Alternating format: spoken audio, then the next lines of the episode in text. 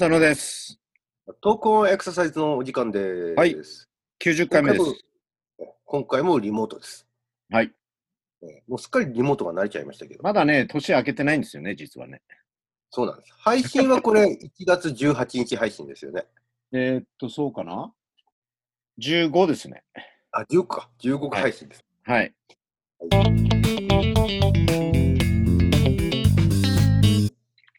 えっ、と、まあ、あのーし新年明けましてのあの本編シリーズはい。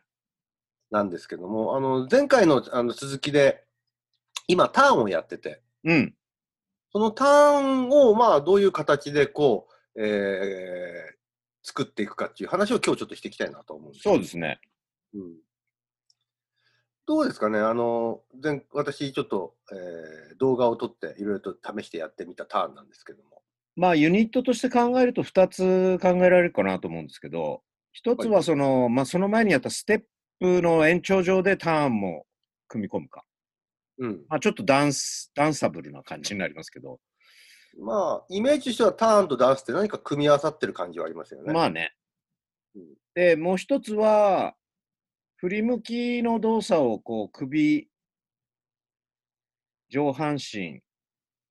下半身も含めた全体で振り向いて、可動域を確認しながら最終的にターンみたいな、うん。そういう形と、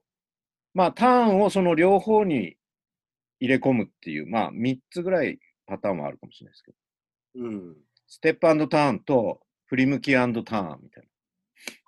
ステップターンの段階で言うと、こう、まあ、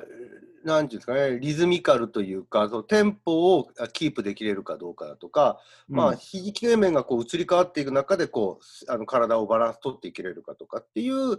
えー機能が求められてるとは思うんですけども、うん。一方でそのさっき言ってたその、まあ、各体節がこうねじれていく、その可動域をしっかりとあの確保していくっていうような、その体節ごと、まあ、分節したらいいんですかね、その体の一部がどこまで動いていくかをしっかり確認しながらねじれて、で最後、あの自分の足足場があの動いていくっていう、そういった風な持っていき方っていうことですよね。そうですね。で、窮屈になっていくとしたら可動域制御があって、もうそれならいっそターンもしましょうみたいな感じで、文脈的にはこうつながるところもあるけれども、まあ、今は考えたんですけど、両方にターン入れてもいいかもしれないですね。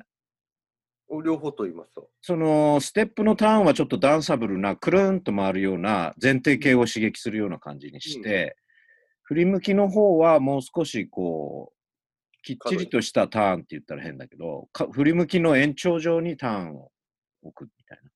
可動域をちょっと意識した形でのターンっていう。そう、それぞれ別々のターンを一つずつ入れ込んで、二、つのユニットの中にターンをそれぞれ入れ込むっていうのも一つの考えかなとは、今思いついたんですけどね。あなるほど。ねまあ、確かにね、その同じあの向きを変えるっていう動きでも、えー瞬発的に体を向きを変えたいだとか、まあ、そういういわゆる前提機能を求められるようなものって、やっぱありますよね、実際に。うん。特にステップを組み込んだようなターンって、そういう要素非常に多いですよね、ダンス見てても。うん。うん、でも一方でその、えー体のその柔らかさがある程度確保されてないで無理に向きを変えたりするとよろめいたりする原因にもなっちゃいますよね。そうですね。だったらその可動域動きの柔軟性っていうものをきちんとあの作り出すそういったターンもなきゃいけないんじゃないかっていうことですよね。そうですね。ターンもいろんな方法があるからね、やってもらったように。あ確かにでもそういうふうに、あのー意味合いをちょっと変えてターンというものを、あの見せていくっていうそその意味合いでのそのターンのまとめ方っていうのはいいですね。うん。うん大まかな設計図としてはそうしようかなっていう感じですかね。うんまあ具体的に何入れるかはもうちょっと詰めてですけど。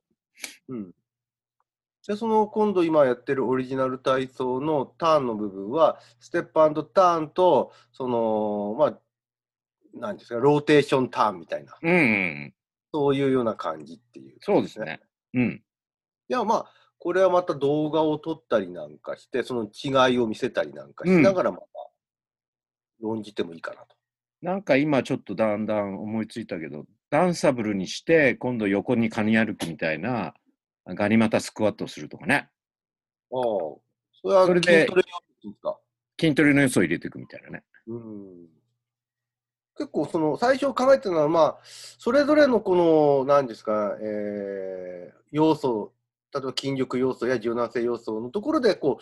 う、えー一個一個見せていくのかなと思ってたんですけども、うん複合的にやっていくのもありっていう感じ。こう流れを作る方がなんかいいいいかなっていう、こう楽しさにちつながるんじゃないかなみたいなね。ああ、うん。なるほど。じゃあ、ちょっとい今度それをまたはい動画で撮ったりそうですね。ちょっと次回もうちょっと詰めて。はい。あと、筋トレをどういうものをするかっていうのが次の課題かなと思いますね。わかりました。まあ、はいえー柔軟性、えーそれからステップ、ターンときて、次、筋力っていうところですね。はい。じゃあ、またよろしくお願いします。体フリー体フリーと仮ってことで。2021年の新コーナーですね。そうですね。まあ、それぞれに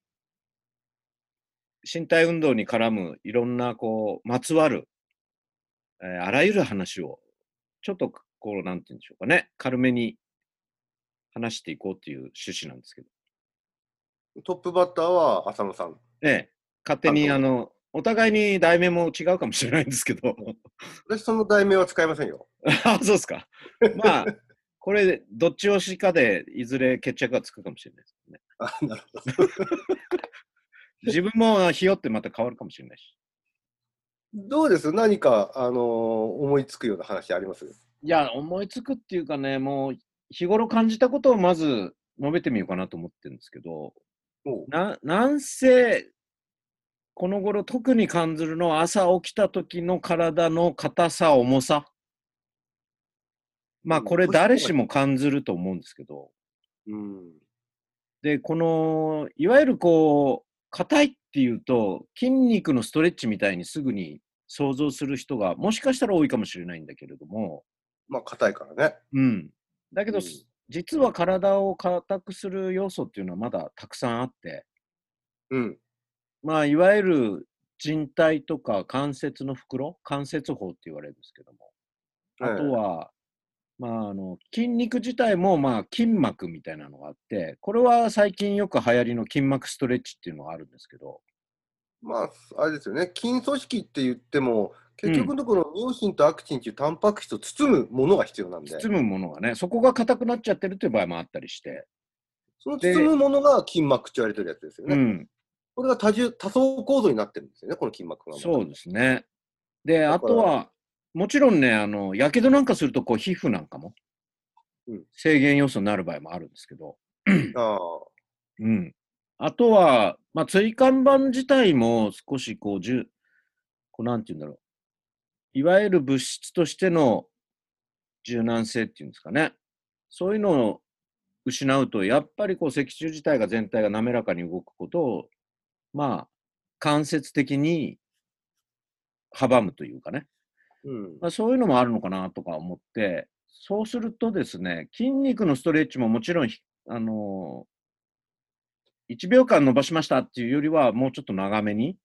ゆっくり10数えるとか、そのぐらいの時間、あんまり限定的なものはないんですけども、うん。まあ30秒ぐらいっていう長めで言うとね、ものがあったり、10秒ぐらいっていうのはあるんですけど、まあ息を吐きながらゆっくりとっていう面では、まあそれなりにやっぱり時間を必要とするけれども、あの筋肉っていうのは自分で収縮をする器官なんですけど、それ以外の要素っていうのは、まああの、人体とか関節法なんかは、自分自身では収縮しないんだけど、その周りの物質自体が硬化してくる、硬くなってくる。そうなるとですね、なかなか元に戻らないですね。その柔軟性を獲得するのに。だから、筋肉以上に長い時間をかけて伸ばしていかなきゃならない。まあ、柔らかくするっていう意味ですよね。でも、あ。まあ、の、一方で、こう、例えばそれが同じストレッチでも、ウォーミングアップの時にやるようなストレッチと、うん。クーリングダウンでやるようなストレッチではちょっと意味合いが違うなんていうか、アスリートが言いますけども、ああ、ウォーミングアップみたいにこう血流上げるとかね、そのうん。怪我を予防するっていうことでこうやってるのと、そのクーリングダウンのようにしっかりと使った筋肉を、まあ、あのリラックスさせる、伸ばさせていくっていうのと違うっていうふうなことをよく言うんですが、今の話だとそれどういうふうに取り扱ってこれはね、アスリートに限って言うとそういうことが必要だけど、我々はそれ以前として、うんえーまあ、いわゆる動きが定型化するっていうのもあるんでしょうけど、あのだんだん可動域が狭くなっていくんですよね、やっぱりね。うん下手をすると。で、そういう時には、まあ、わかりやすく言うと、ヨガのいろんなポーズがあるじゃないですか。え例えば、ああいうので、ちょっと長く多分、あの、姿勢を保持したりしますよね。えそういったようなストレッチ、ストレッチという範疇に入るかどうかわかんないけど、今一応プラスティックストレッチっていう、専門的に言うとね、うん可塑的なまあストレッチっていうんでしょうか。ええじっくり伸ばすると少し変形すると。そうすると、元のようにガチンと硬く戻ったりはせずに、少しこう形を変えるっていう、そういうプラスティシティっていうんですけども、そういうような、まあ難しく言うとね。で、簡単にイメージとすると、ヨガ的な、ちょっとこう長い時間、ちょっと辛いなっていう姿勢をこう保って、置くっていうことが気づいた時点で早めにやっといた方がいいんじゃないかなっていう気はしますね。あーうん。思ってる以上に長く姿勢をこうキープするっていう、そういったイメージのストレッチというか、まあ、まあ、それなりに時間が必要となっちゃうけどね。でも、まあ、すべての方向をやる必要はなくて、まあ、朝起きた時にちょっと5分ぐらい、5分、10分の時間を使って、苦手な方向のところを伸ばすっていうのは一つの意味があるんじゃないかなと思いますけどね。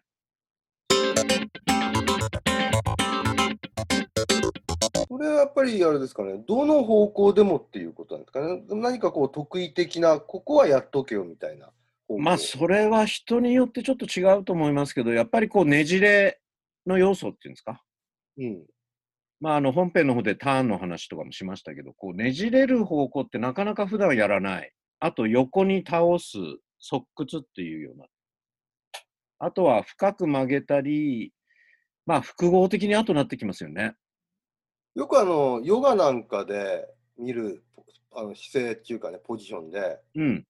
まあこう、あぐら的な姿勢だとかを、ああ、しかもそれで骨盤をしっかりと直立させた状態でのあぐらで、うん。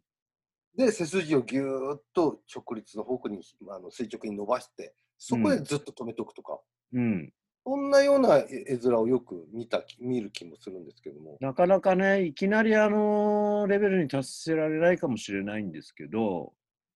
まあ起きた時にちょっとうつ伏せになって、足を畳んで、で、両手を前の方にずっと猫みたくね、ああそういう姿勢だけでもなんか違うかなっていう。あのーそれによって股関節が深く曲げられたりとか、うんまあ、それによって靴下が履きやすいとかね、まあ、その具体的な役立つ部分もあるとは思うんだけど、まあ、とにかく動きやすいですよ、そういうことをやった後っていううん、その長さですね、じゃあ時間的な長さ。うん。しかもそれはぐいぐい押し付ける長さじゃなく、長くゆっくり同じポジションを取り続けるっていうような感じ。そうです。だから、ずっと昔にね、あのー、鍛え人で、ねっちりとストレッチやってる人おじさんがいたっていう話してましたけど、うん。まあ、その人はその人なりにどういうのかわかんないけど、あのー意味はああるのかもしれないですよね。うん、まあ、あの筋というより、まあ、非収縮性の組織、そこにもうちょっと着目、注目していきましょうっていう感じですね。そう。まあ、割と真面目な話になっちゃいましたが。なんか硬くなっちゃった。そ柔らかくする話なんだけど。いや、まあ、そのぐらい、こう、身に迫った話なので、なるほど。はい。え今回はこのぐらいでええ。